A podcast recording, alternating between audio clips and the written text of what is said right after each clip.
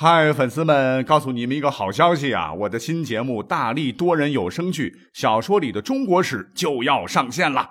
想要了解新节目或者跟我互动聊天，赶快来加入 VIP 粉丝群，入群二维码就在本期节目的声音简介中。你也可以添加我的小号，拼音大历史加幺零幺 D A L I S H I 幺零幺，然后拉您入群，我在那儿等你。管他正史野史。这里只有大历史，大力讲的历史正在播出。欢迎收听本期节目。没有妖怪徒弟，没有白龙马，也没有贝贝，教主独自取经的路上要经历多少艰难险阻啊！哈，发这份感慨呢，是因为我今天看了黄晓明主演的《大唐玄奘》这个故事呢，是黄晓明饰演的玄奘啊，他一个人的西游故事。哎，我个人觉得啊，就特别感谢这部电影啊，因为它还原了我们一个历史上真实的玄奘。那既然如此，我就想了哈，你说从小到大，我们百看不厌的老版的电视剧《西游记》里头啊，除了玄奘之外啊，陪他经历九九八十一难，一路降妖除魔的啊，除了白龙马的他三个徒弟啊，历史上有没有真人呢？答案当然是有的哈，因为这方面的内容很多人都讲过啊，但是我今天要讲点不一样的，你挑着担，我牵着马，那我们就先从挑担子的沙僧讲起。那沙僧给我们的感觉就是任劳任怨呐，啊，三个徒弟当中啊，就属他长得像人。那老版电视剧里头啊，显得是蛮忠厚老实的，络腮胡子一大圈啊，脖挂大串佛珠啊，手持降妖宝杖，但是战斗力然并卵。师傅啊，大师兄说的对。大师兄，二师兄说的对。二师兄，师傅被妖怪抓走了。大师兄，二师兄被妖怪抓走了。那感觉这个沙僧就是个打酱油的。那有网友挺幽默啊，说经过千辛万苦的调查，我终于知道了啊，《西游记》里边这个沙僧的扁担里边是挑的啥了。首先，绝对不是衣服，因为他们一年四季不换衣服。其二，不是食物啊，因为他们都是靠着化缘。那到底装着啥呢？其实仔细观察就知道了。唐僧啊，经历十万八千里，这个皮肤依然白皙啊。由此可见，这里头装的肯定都是上等的护肤品呐！啊，得，沙僧原来就是个化妆品的专业挑夫啊。实际上呢，在吴承恩的小说里头啊，沙僧的形象告诉各位啊，绝对可以用恐怖来形容哈，绝对不是老版电视剧里演的那样。那诸位啊，不妨可以翻看一下吴承恩写的《西游记》的第二十二回。题目叫“八戒大战流沙河，木叉奉法收五境”。这个沙僧出场时有一段很生动的描写：一头红艳发蓬松，两只圆睛亮似灯，不黑不青蓝靛脸，如雷如鼓老龙生，身披一领鹅黄氅，腰束双攒露白藤，项下骷髅悬九个，手持宝杖甚峥嵘。说白了啊，沙僧当年在流沙河。那就是个红发獠牙啊，一脸蓝哇哇吃人的怪物。哎，注意啊，向下骷髅悬九个，其实是大有来头。我下面呢重点来讲讲。我们来看看原文呐。沙僧被观音姐姐降服后啊，曾主动讲道：“我在此间吃人无数啊，向来有几次取经人来都被我吃了。凡吃的人头抛落流沙，尽沉水底。这个水鹅毛也不能浮。”唯有九个取经人的骷髅浮在水面，再不能沉。我以为异物，将锁儿穿在一处，闲时拿来玩耍。由此看来，哈，他脖子上戴的这个九个骷髅的项链啊，都是取经高僧的脑袋。再根据《西游记》这部小说最早的雏形，你知道是什么书吗？是成书于宋代的《大唐三藏取经诗话》中记载。这里头啊，沙僧的原型不叫沙僧啊，叫做深沙。申沙问唐僧：“可认得我脖子上的骷髅？”答曰：“不识。”申沙云：“向下是和尚两度被我吃你，待得枯骨在此。”要注意的是，这本书太过久远，是残卷呢，所以很多文字都磨了，只能判断脖子上他这个九个骷髅头啊，有两个至少是唐僧前世的头颅。好，让我们再回到《西游记》原著，沙僧当时皈依唐僧之后啊，在木叉尊者的指示下。将那九个骷髅穿在一处，按九宫布列，却把这葫芦安在当中，就是法船一只，渡唐僧过流沙河界。之后，那木叉按祥云收了葫芦，又只见那骷髅一时化作了九阴阴风，寂然不见。不过哈，各位，通过后来这个白骨精、金角、银角、红孩儿们一帮妖精们的供述，这九个骷髅头啊，搞不好啊，全是玄奘前世的贡献。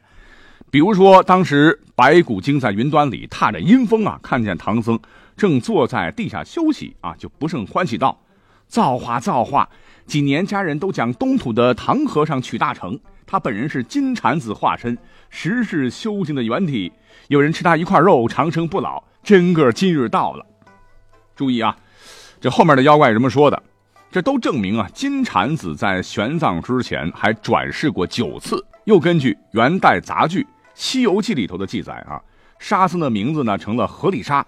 他是亲口承认脖子上挂的就是玄奘的前九世遗骨，原文也找到了啊，他是这么说的：有一僧人发愿要去西天取经，你怎么能勾过得我这河沙去？那次九世为僧，被我吃他九遭，九个骷髅尚在我的脖颈上，等等。嗯，由此得出结论啊，沙僧从卷帘大将。不小心打破了琉璃盏，触犯天条，贬到流沙河这么多年哦，原来升级全靠吃唐僧啊！所以啊，沙僧陪唐僧公款远赴西域求佛法，任劳任怨挑这么重的化妆品走了几万里，我看完全应该，而且合情合理。好，如果说啊，以上都是根据不同版本的小说杂剧来讲的内容，那么根据历史上真实的人物地理传记，我们能得出沙僧的原型到底是谁？根据著于唐太宗时期的《大慈恩寺三藏法师传》的记载，玄奘法师当年是途经西路沙漠时啊，连续四夜五天滴水未进，几至殒命。直至第五夜，老马嗅到了水草的味道，找到了水源，才算逃得一条生路。根据记载，玄奘当时即于睡中梦以大神长数丈啊，执戟挥曰：“何不强行而更卧也？别在这睡了，还不赶紧赶路？”那这位大神应该说的就是沙僧的原型深沙神。好，老三讲完了哈，我们再讲讲唐僧的二徒弟猪八戒。那这位老兄，我估计大家都很熟了哈。原本是天蓬元帅啊，没想到酒壮怂人胆，竟敢调戏良家妇女嫦娥妹妹，被逐出天界，人间投胎，稀里糊涂投成了猪胎啊，长成那个猪脸模样。要告诉各位，这里是野猪啊，不是家猪。总之啊，西天取经路上，猪八戒看起来一直都是色色的、憨憨的、吊儿郎当。论武力，好像也比沙僧只高那么一丢丢。猴哥，师傅被妖怪抓走了。沙师弟，师傅被妖怪抓走了。师傅，猴哥和沙师弟会来救我们的。师傅，沙师弟，猴哥会来救我们的。猴哥，你怎么也被抓来了？实际上啊，告诉各位，在原著里头啊，这个猪八戒其实比沙僧要猛得多。首先，我们看官职啊。沙僧这个卷帘大将啊，听起来挺威风的，说白了就是给玉皇大帝进出门的时候掀门帘的，武力提升啊，全靠着在流沙河吃唐僧的前生。孙悟空那更别提了哈，天庭管马的。而猪八戒啊，以前是天蓬元帅啊，这在道教当中一直地位极高啊，是北极四圣之首啊，手下还有几十名的天神猛将，掌管天河，相当于玉皇大帝手底下的海军总司令啊。你想啊，人家当过大领导啊，所以工作上很善于处理和领导的关系。我们来看看《西游记》一路上哈，他做的最多的事情呢，就是师傅长师傅短，和唐僧拉近感情，不求无功，但求无过啊。后来人家还混了个净坛使者，啥贡品都能第一时间品尝，实惠最多。再看看孙悟空啊，打打杀杀，虽然最终得了个斗战胜佛的果位啊，可惜不过是个空头衔，没有什么实惠。所谓大智若愚啊。猪八戒应该是三个徒弟当中最聪明的无疑。其次，各位可能没听过哈，论武力啊，我们其实一直以为三个徒弟当中孙悟空武力最高，但其实我们被猪八戒给骗了。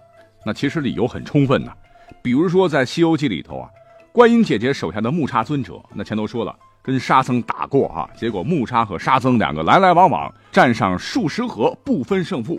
最后还是沙僧架住木叉的铁棒问话，才晓得遇到了菩萨。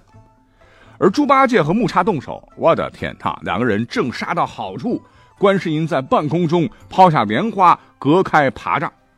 哎，你想，沙僧和徒弟打，呃，观音姐姐没出手啊？为啥这次要这么做呢？很明显是木叉越来越处于下风，于是观音被迫抛下莲花，割开爬障。再有，指孙悟空大闹天宫时，大家回忆一下那个片段，和木叉也打过啊，打了五六十回合，木叉才败下阵来。那孙悟空和二郎神杨戬也打过呀，打的是天昏地暗时，观音菩萨和太上老君商量，咱们扔啥法宝下去嘞？哎，这跟当时啊，观世音抛莲花隔开爬障异曲同工之妙。可见呢，八戒的武力和孙悟空相比啊，其实是差不多的。那奇怪了哈，那为什么大伙都觉得猪八戒的武力差呢？其实最早啊，是从打黄袍怪那里得来的经验。这黄袍怪是谁呢？在电视剧里头啊，下凡宝象国波月洞化身为黄袍怪的家伙，那可是西方第一星宿奎木狼。我们回忆一下哈，第一次交手。猪八戒和沙僧和黄袍怪打了平手，第二次力战，沙僧被擒，猪八戒没办法，用激将法扳回了孙猴子，才将黄袍怪制服。可问题是啊，孙悟空当时靠的是美人计啊，才最终救出了师傅和沙僧。他先是化成了公主，把人家的舍利子玲珑内丹骗跑，还趁着人家喝了一晚上酒是晕晕乎乎的，和对方打了五六十回合，还是不分胜负。要不是天庭念咒把黄袍怪招回去啊，那赢的还不一定是孙悟空啊。所以从这点来讲，猪八戒的战力啊，应该是被严重忽略的。那再加上前头讲了哈，猪八戒做个大领导啊，很懂得人情世故。那我们上班这么多年都有这样一个铁律啊，那就是，那我们在单位啊，这个活干得越好，你会发现这活会越来越多。那你干的越来越多，背后里指指点点的人就会越多。你要是啥不干，哎，反倒没有人说你的不好。年终考核单位打分，你还能得个优秀啊，领导还夸你人缘好。哎，这现实不就这个样子吗？所以啊，孙悟空老骂猪八戒是呆子啊，其实真正的呆子应该是他。我们再从小说啊，再跳到历史上，那历史上猪八戒的原型到底是谁呢？主流观点呢，一般有四种。第一种是吴承恩根据自己家乡。有个叫猪八的二溜子写的。那第二种观点认为，猪八戒的原型是印度神话中毗湿奴的化身野猪瓦拉哈。那后来明代崇尚道教，所以作者呢借鉴了道教当中的天蓬元帅，然后诞生了小说里的最终的猪八戒。第四种可能就是作者根据中国古代神话中哎揉捏出来的这么一个人物，比如说甘宝的《搜神记》当中有朱臂金灵的故事等等。但是我说了哈，我们要讲点不一样的，所以下面呢，我要搬出一个非常狗血的观点啊。这个内容不是我写的哈，这个作者认为猪八戒的原型可能是朱元璋。嗯，为啥呢？因为在历史上，吴承恩在嘉靖的时候当过官呐，但是这个宦途困顿，很受打击，辞职了，所以心理上呢，这个面对朝廷不是很满意，他就做出了一个大逆不道的决定啊，就把。明朝的开国皇帝朱元璋给写了进去，那朱元璋不是姓朱吗？早年还做过几年和尚啊。据说他的法号叫如镜，跟沙和尚的悟净他有点像。更重要的是，朱元璋他有个叔叔啊，名叫朱五六啊，也当过和尚，法号悟空啊，这跟孙悟空那个一样。朱元璋原名叫什么？叫朱重八，重八，八戒啊，朱重八，猪八戒，八戒，朱重八。哎，你说这难道是巧合吗？明朝呢还有一个规定啊，那就是民间很多的时候是不准养猪的，否则严办。为什么呢？因为朱元璋这个猪和猪同音啊，你们养猪干嘛？那不就是为了杀猪吃肉吗？天天杀我老猪啊！你们是不是想颠覆我老朱家政权？其心可诛，通通不能养。所以作者在明朝的时候啊，当然不能把书里头的猪八戒投生到家猪喽，只能当头野猪喽。所以，综上所述啊，这个观点认为吴承恩的猪八戒原型就是朱元璋无疑。那这么写的话，明朝政府拿他也没辙。好吧，听起来是有点道理，只不过是拿出来说说而已。那最后来讲孙悟空，其实这个内容不用多讲了，因为很多节目都讲过他的原型啊。我呢也是翻看了一些论文、一些史料。那他的原型来源主要有以下几个，简单讲讲。一个是历史上的真实人物胡人石盘陀，从唐朝开始，我们就知道哈，已经有人开始用图画来记载玄奘取经的故事。西域的壁画上哈就有猴脸孙行者的形象。你比如说，在敦煌壁画当中就发现了最早的唐僧取经图，这现存最早的哈。那这幅图比吴承恩小说早三百多年。图中双手合十的孙行者面目狰狞，牙槽外露。有敦煌学的研究专家研究后就发表论文说，壁画中的猴形人就是孙悟空的原型，叫做石盘陀。家乡呢在今天的甘肃省安西县锁阳城一带啊，原来是甘肃人啊。公元六百二十九年，唐贞观三年八月啊，玄奘是西行取经，途经瓜州（今锁阳城）时，在当地寺庙讲经说法一月有余。期间有个胡人叫做石盘陀，深受感化呀，而与师徒老马共助玄奘夜渡葫芦河，闯过玉门关，越五峰入新疆。因为唐朝当时是不允许僧人去西域的，这是严重的违法行为。那当时是佛教兴盛啊，所以玄奘讲法基于石盘陀西去取经的历史，被人们是当时广为流传。那还有一个说法，说孙悟空的原型啊，就是唐代高宗释悟空。释悟空比玄奘历史上是晚了四十多年出使西域，在当时的西域地区影响很大，所以在民间呢也留下了很多事迹和传说。